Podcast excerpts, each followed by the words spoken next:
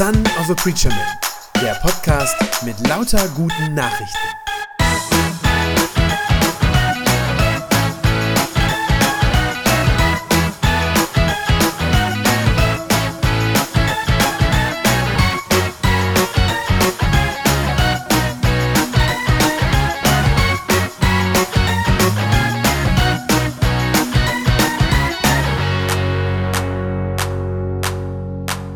Manche nennen Weihnachten ja auch das Fest der Familie.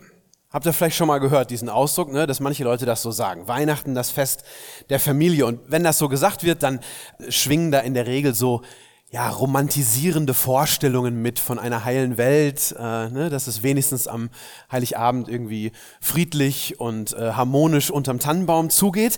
Dabei wissen wir alle, das geht ja so auch längst nicht immer auf, wenn man mal ehrlich ist. In fast jeder Familie gibt's ja doch auch das ein oder andere Familienmitglied, mit dem man es vielleicht nicht so ganz einfach hat, ähm, jemanden, den man schwierig findet. Gut, vielleicht beruht das auf Gegenseitigkeit. Ähm, in manchen Familien gibt's aber sogar Leute, die wirklich ein bisschen nervig oder manchmal sogar fies sind. Und trotzdem ist es doch so, selbst diese Leute, selbst die gehören doch irgendwie dazu, oder?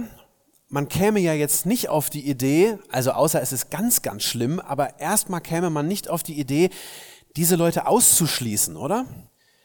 Familie ist halt Familie. Die haben wir uns nicht ausgesucht. Das ist nicht wie unser Freundeskreis, den man wählen kann und den man im Zweifelsfall auch mal wechseln kann, wenn es sein muss, sondern Familie, die ist einfach da, die ist uns sozusagen einfach gegeben und gerade deshalb gibt sie uns auch Identität. Und genau darum geht es in diesem, ja, ich sag mal, etwas gleichförmigen Text, den wir gerade gehört haben, wo nicht so furchtbar viel Abwechslung drin ist.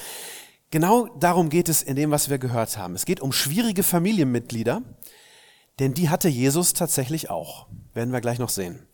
Und es geht vor allem noch viel mehr um Identität. Um Identität. Es geht um die Frage, wer dieser Jesus ist, dessen Geburt wir heute feiern. Und es geht auch darum, wer wir eigentlich sind. Vielleicht hat sich der eine oder andere jetzt gerade so ein bisschen geärgert bei der Lesung ähm, oder auch wahlweise gelangweilt. Das kann auch sein. Und vielleicht hat jemand gesagt, was soll denn das? Was soll denn so eine bitte so eine trockene Auflistung? Ich hätte doch heute gerne was Feierliches, was Weihnachtliches. Dann will ich dir sagen, da steckt viel, viel mehr Weihnachten drin in diesem Text, als du wahrscheinlich vermutest. Zugegeben, ein bisschen versteckt ist das. Aber genau dafür sind wir ja hier. Das entdecken wir jetzt zusammen. Wir gucken uns den allerersten Vers nochmal an, Vers 1. Damit eröffnet Matthäus sein Evangelium. Es ist der erste Satz im Matthäus-Evangelium. Dies ist das Buch der Geschichte Jesu Christi, des Sohnes Davids, des Sohnes Abrahams. Da drin, in diesem einen Satz, steckt eigentlich schon die gesamte Weihnachtsbotschaft. Ja, man könnte sagen, das ganze Evangelium. Schwarz auf weiß. Zusammengefasst steht da folgendes, ich übersetze das mal für uns. Zusammengefasst steht da, Gott bringt Heil für sein Volk Israel und für die ganze Welt, denn er macht alles neu. Kein Witz, steht da wirklich drin, tatsächlich, jedenfalls für einen theologisch gebildeten Juden im ersten Jahrhundert. Das Matthäusevangelium ist von allen vier Evangelien, die wir haben, das am allerstärksten so vom alttestamentlich-jüdischen Denken geprägt und so, so durchdrungen ist. Und deshalb verstehen wir das natürlich nicht alles direkt und wir müssen uns das jetzt erst so ein bisschen erschließen, was da steht. Äh, aber wie gesagt, das tun wir jetzt auch gemeinsam. Dieser Ausdruck Buch der Geschichte Jesu Christi, Buch der Geschichte Jesu Christi, das ist ein Zitat aus dem Alten Testament, nämlich aus dem ersten Buch Mose. Das erste Buch Mose kennt ihr alles, fängt an mit der Schöpfungsgeschichte, die Erzählung vom Sündenfall, Kain und Abel, der Brudermord und dann Kapitel 5, 1. Mose 5, beginnt sozusagen mit denselben Worten. Da steht nämlich Buch der Geschichte Adams. Und was dann folgt, könnt ihr nachher mal zu Hause nachgucken, 1. 1. Mose 5, was dann folgt, ist der Stammbaum von Adam. Ja? Buch der Geschichte Adams, Doppelpunkt und dann seine Nachfahren. Und Matthäus nutzt hier an dieser Stelle zum Anfang seines Evangeliums also ganz bewusst die exakt selben Worte. Und er spielt damit an auf den Beginn von Gottes Geschichte mit uns Menschen. Also darauf bezieht er sich. Darauf, dass Gott den Menschen gemacht hat, darauf, dass Gott mit uns einmal angefangen hat. Und das ist kein Zufall, dass der Matthäus das so macht, denn da steckt die erste Aussage drin. Und die heißt, Gott hat damals den Anfang der Welt gelegt, hat mit der Menschheit begonnen und jetzt fängt er noch einmal ganz neu mit uns an. Das steckt da sozusagen drin, ja, für einen, wie gesagt, für einen theologisch gebildeten Juden im ersten Jahrhundert. Gott legt jetzt durch Jesus Christus den Grundstein für eine erneuerte, man könnte auch sagen, für eine erlöste Menschheit. Die alte Menschheit war gefallen, war von Gott entfremdet und entfernt und hier beginnt etwas ganz, ganz Neues. Vielleicht haben manche von euch das schon mal gehört. Äh, in der hebräischen Sprache ist Adam kein Name, also kein Einzelname, so wie wir den kennen. Wir kennen den ja als Eigennamen, männlicher Vorname, Adam. So ist das im Hebräischen nicht, sondern äh, der bedeutet dort ganz das Wort Adam bedeutet ganz allgemein Mensch. Einfach Mensch. Das heißt, der steht sozusagen für uns, für uns alle, für jeden von uns. Der erste Adam, das sind wir. Wir alle. Ja, der Mensch, der sich an Gott versündigt hat. Der Mensch, der abgefallen ist von seinem Schöpfer. Und Jesus, mit dem hier etwas Neues beginnt, der ist dieser neue Mensch. Der neue Mensch, der uns mit Gott versöhnt und der die Beziehung zu unserem Schöpfer wieder heilt. Er fängt neu mit uns an, indem er uns aus unserer selbstverschuldeten, muss man ja sagen, aus unserer selbstverschuldeten Verlorenheit rettet. Und dieses Angebot Gottes zu diesem Neuanfang, das gilt unterschiedslos allen Menschen, auch das steht da drin. Das gilt zum einen seinem auserwählten Volk, dem Volk Israel. Und das gilt den Menschen aus allen anderen Völkern und Nationen ganz genauso. Das steht da auch drin. Das macht uns der Matthäus nämlich klar, indem er aus diesem langen Stammbaum, der jetzt ja gleich folgt, den habt ihr alle eben gehört, aus diesem langen Stammbaum greift der Matthäus schon mal zwei Namen heraus und stellt sie vorne an. Als allererstes nennt er die schon mal, nämlich Abraham und David. Ja, die kommen später, wie gesagt, vor, aber er nimmt sie hier schon mal und redet schon mal von denen. Und er sagt, Jesus ist Nachkomme Abrahams und Nachkomme Davids. Ja, warum ist das jetzt wichtig? Die Figuren kennen wir beide, Abraham und David, und die beiden stehen im Alten Testament für zwei Heilswege. Zwei Wege Gottes, wie er mit uns unterwegs ist, mit uns Menschen. Ihr kennt das beides. Gott hatte dem David, dem König David versprochen, dass er, nachdem er stirbt, trotzdem immer einen Nachfolger auf dem Thron haben werde und dass irgendwann einmal einer kommt, in der Nachfolge von König David, einer kommt, dessen Herrschaft nie mehr endet. Ja? Und hier weist uns der Matthäus genau darauf hin und sagt, Jesus ist dieser Nachkomme Davids, er ist also der verheißene, ewige König Israels, der, dessen Herrschaft nicht mehr endet. Also, wenn der Matthäus das so schreibt, wenn da steht, Sohn Davids, dann ist damit nichts anderes gesagt als dieser Sohn Davids, der bringt das Heil für Israel. Das ist gemeint. Und dann Abraham. Dem Abraham hatte Gott folgendes Versprechen gegeben. Ja, 1. Mose 12, da hatte er zu dem gesagt, in dir, Abraham, sollen gesegnet werden alle Geschlechter auf Erden. In dir sollen gesegnet werden alle Geschlechter oder man könnte sagen alle Völker auf Erden. Das heißt, Jesus als der Nachkomme Abrahams ist derjenige, durch den Gott alle Völker segnet. Das heißt, wenn hier steht, Jesus der Sohn Abrahams, wenn das hier so betont wird, dann heißt das nichts anderes als, er ist der, der Segen und Heil bringt für alle Nationen. Also, das steckt da beides schon drin, ja, fürs Volk Israel und für alle Völker. Aus diesem ersten Vers kann man also diese drei Dinge schon berechtigterweise sozusagen herauslesen. Gottes Ziel, wenn er Jesus auf die Erde schickt, wenn er hier so neu startet, ist folgendes. Heil für sein Volk Israel, Heil für alle Völker durch die Erneuerung der ganzen Menschheit. Das steht hier schon drin in diesem Vers 1. Das alles teilt Matthäus uns im ersten Satz seines Evangeliums mit und er braucht dafür gerade mal acht Worte. Nicht auf Deutsch, aber auf Griechisch. Im griechischen Original. Acht Worte. Und dann, ihr habt es eben gehört, kommen ganz viele Namen aus dem Alten Testament. Insgesamt sind es 42 äh, Generationen, die da aufgezählt werden. Und die sind eingeteilt in drei große Abschnitte der jüdischen Geschichte. Zu jeweils 14 Personen, ja, jeweils 14 Vertreter und dann hat man sozusagen wieder einen großen Zeitabschnitt in der Geschichte Israels. Und dann heißt das da immer so, der war der Vater von dem, der war der Vater von dem, ne, mit diesem altmodischen Ausdruck, der zeugte sowieso, der zeugte sowieso. Bis man ankommt in dem Vers 16, kurz vor Ende, da wird das auf einmal durchbrochen, diese Reihe. Bis man nämlich bei Josef und bei Jesus ankommt. Da steht da nämlich, Jakob zeugte den Josef, das ist das, was Petra eben, wo sie eben drauf angespielt hat, also sozusagen der Adoptivgroßvater von Jesus hieß Jakob. Ja, Jakob zeugte den Josef, Komma, den Mann Marias. Von der geboren ist Jesus, der da heißt Christus. Es wird also gerade nicht gesagt, und das ist hier wichtig an dieser Stelle, es wird gerade nicht gesagt, dass Josef der Vater von Jesus ist also der leibliche Vater. Es wird nicht gesagt, der zeugte Jesus. Und das stimmt ja auch. Zwei Verse weiter, wenn wir jetzt noch weiter lesen würden im Matthäusevangelium, äh, berichtet Matthäus uns gleich davon, dass die Maria eben nicht von dem Josef schwanger war, dass im Gegenteil, der sich sogar betuppt und betrogen gefühlt hat und seine Verlobte verlassen wollte, als die schwanger war. Matthäus betont das also, Jesus ist gerade kein biologischer Nachfahre, weder von Josef noch von dem David, noch von Abraham.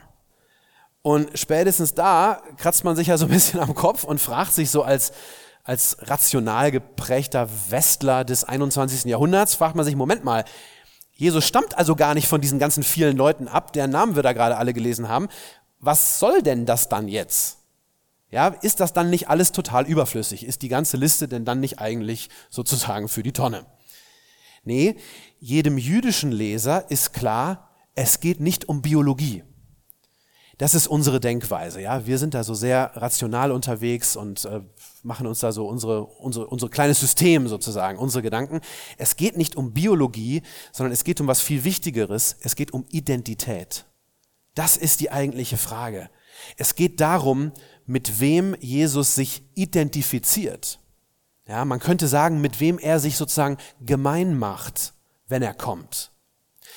Weil er Gott ist, deswegen hat er natürlich keine biologische Abstammungslinie, so wie wir das haben. Jesus ist nicht wie wir. Aber das ist ja der Punkt an Weihnachten, er wird wie wir. Er kommt zunächst einmal sozusagen von außen in unsere Welt hinein. Als Gott tritt er von außerhalb in unsere Welt und er stellt sich dann aber eben ganz bewusst in unsere menschliche Geschichte hinein. Man könnte das so sagen, Jesus ist Gott, der sich freiwillig in unsere Linie einreiht. Das ist an sich schon eine erstaunliche Botschaft. Gott reiht sich in unsere Geschichte ein, in unsere Weltgeschichte. Das an sich ist eigentlich schon unglaublich. Aber noch viel erstaunlicher ist dieser Gedanke, wenn man sich dann mal das noch wieder ein bisschen genauer anguckt. Wenn man sich nämlich anschaut, in welche Abstammungslinie, in welche Geschichte Jesus sich da hineinbegibt. Denn diese Familie, die da aufgezählt wird, die ist nun alles andere als makellos. Ja, viele seiner Vorfahren, die da aufgezählt sind, ganz ehrlich, sind eigentlich miserable Vorbilder. Das sind Leute, die man seinen Kindern nicht unbedingt empfehlen würde. Schaut mal, wie das der Ur-Ur-Uropa gemacht hat und er macht es genauso. Im Gegenteil, diese Familiengeschichte, wenn man die mal ein bisschen nachvollzieht und nachliest im Alten Testament, ist eine total gebrochene Familiengeschichte. Ja, das ist durchzogen von, von Untreue, äh, von, von Gewalt zum Teil, von wirklichen Abgründen, äh, von Unmoral und vielem anderen. Es gibt vier Namen in diesem Stammbaum, die da in besonderer Weise für stehen. Tama, Rahab, Ruth und ein Name, der nicht vorkommt, der nur angedeutet wird, Batseba. Vier Frauennamen, diese vier Frauennamen stehen natürlich nicht deshalb jetzt für die Gebrochenheit dieser Familie, weil Frauen jetzt irgendwie was Schlechteres wären oder moralisch irgendwie äh, tiefer stehen würden. Das wäre kompletter Quatsch, das ist nicht gemeint. Ähm, aber diese vier Frauennamen werden ganz gezielt genannt in diesem Stammbaum, damit wiederum jüdische Leser aufmerksam werden, damit die aufmerken und sagen, huch, was ist das denn? Denn normalerweise kamen in einem jüdischen Stammbaum überhaupt keine Frauen vor. Ja, die wurden einfach nicht genannt. der typische jüdische Stammbaum ist, dass die Väter hintereinander genannt, so ist es ja auch hauptsächlich in dieser Linie. Aber dass es eben im Stammbaum von Jesus vier Frauen sind, die da genannt werden, das ist sozusagen so auffällig, ja, dass das die Aufmerksamkeit der jüdischen Hörer catchen soll und genau auf diese Personen lenken soll. Und jede von diesen Vieren steht für eine andere Art von gebrochener Lebensgeschichte. Manche davon sind einfach leidvoll, wo jemand einfach Leid durchmachen muss. Andere sind aber auch abgründig, unmoralisch, auf unterschiedliche Weise schwierig. Die Tama, ich weiß nicht, wer die kennt aus dem Alten Testament, die wurde schwanger von ihrem eigenen Schwiegervater, von Judah. Sehr verworrene Geschichte.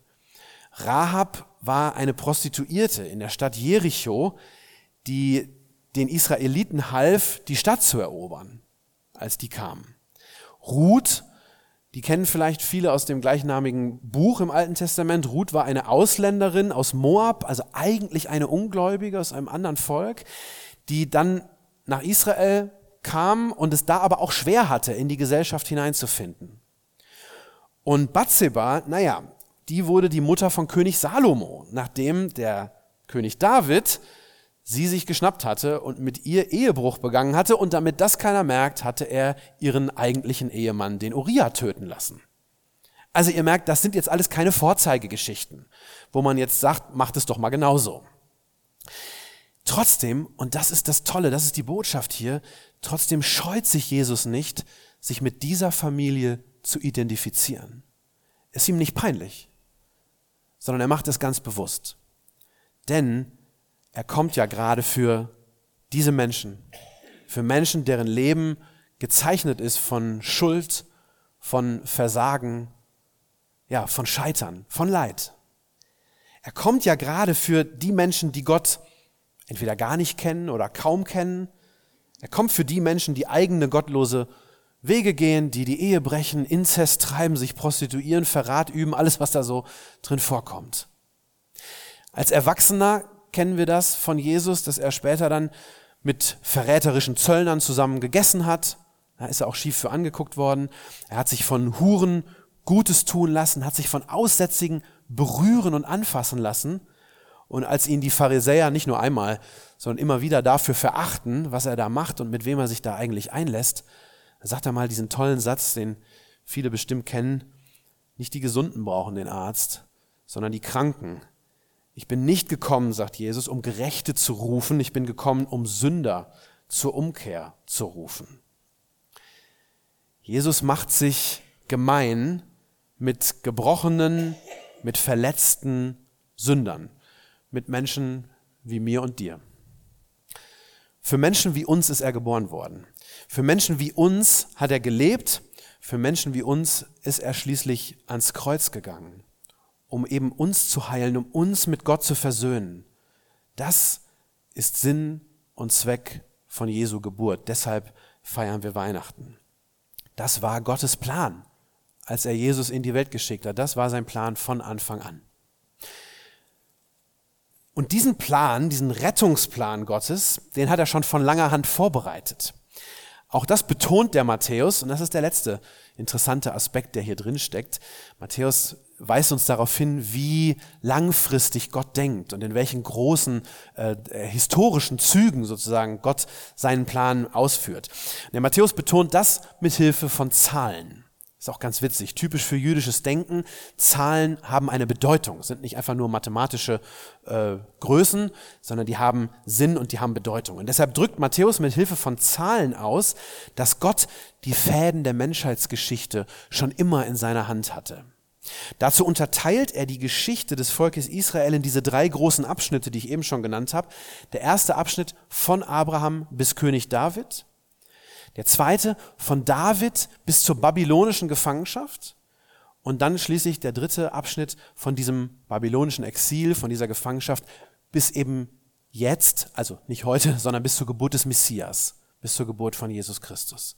Und in jedem von diesen drei Zeitabschnitten nennt er 14 Generationen. Das ist ganz witzig. Damit das glatt aufgeht, überspringt er ein paar Personen in dem echten Stammbaum von Jesus. Ja, er nennt die nicht alle. Das ist kein Betrug, der will uns nicht betuppen, sondern es ist durchaus üblich äh, im, im Judentum, dass wenn Stammbäume sehr, sehr kompliziert werden, naja, dass man dann so ein paar weglässt und nur die wichtigen nennt. Und das macht er hier eben auch. Ähm, es, das bedeutet, es sind gar nicht in echt wirklich 14 Generationen in jedem Abschnitt. Das stimmt nicht wirklich. Wenn man im Alten Testament nachzählt, stehen da noch ein paar mehr.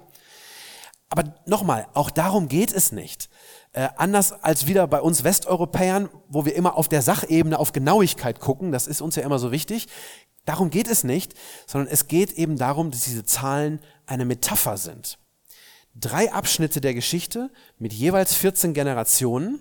Warum jetzt 14? Naja, 14 ist ja das gleiche wie 7 mal 2.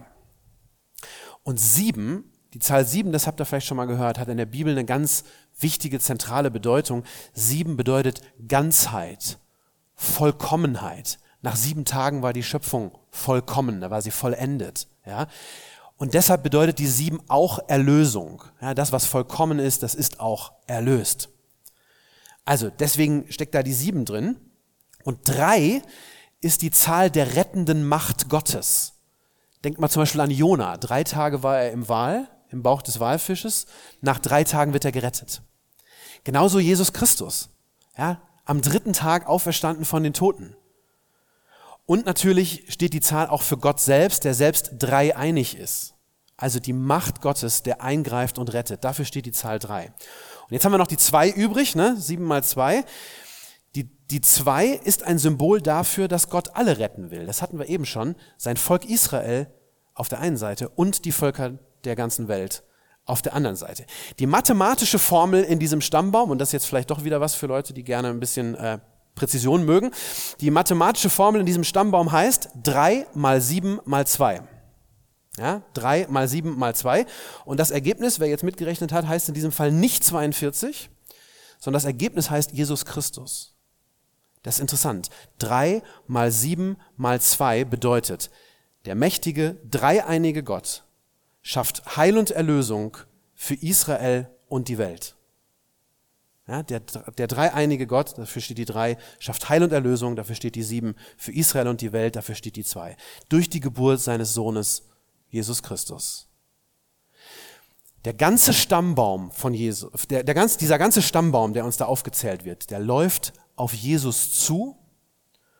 Und nicht nur dieser Stammbaum, sondern die ganze Menschheitsgeschichte läuft auf Jesus zu. Man könnte das so sagen, Gott hat den Fluss der Menschheitsgeschichte so gelenkt, dass alles in eine Richtung fließt, hin zu Christus.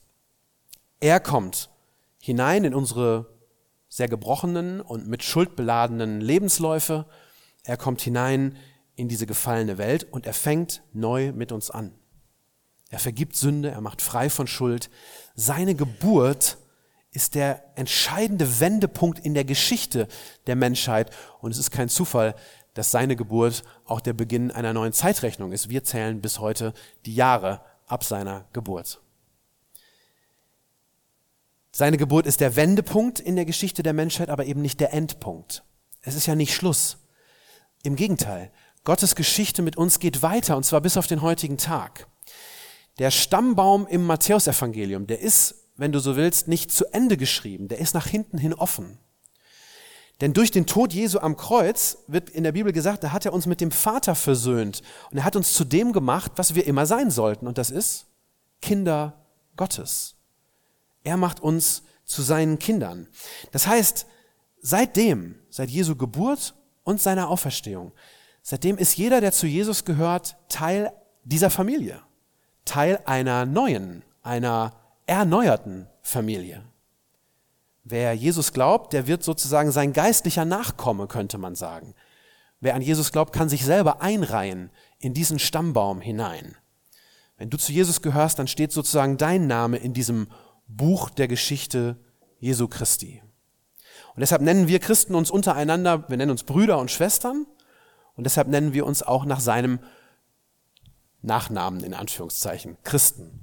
Wir sind die Christen. Jesus ist unsere neue Identität. Wir gehören in diesen Stammbaum hinein. Und so gesehen ist Weihnachten dann vielleicht doch ein Familienfest. Nämlich das Fest der Familie der Kinder Gottes.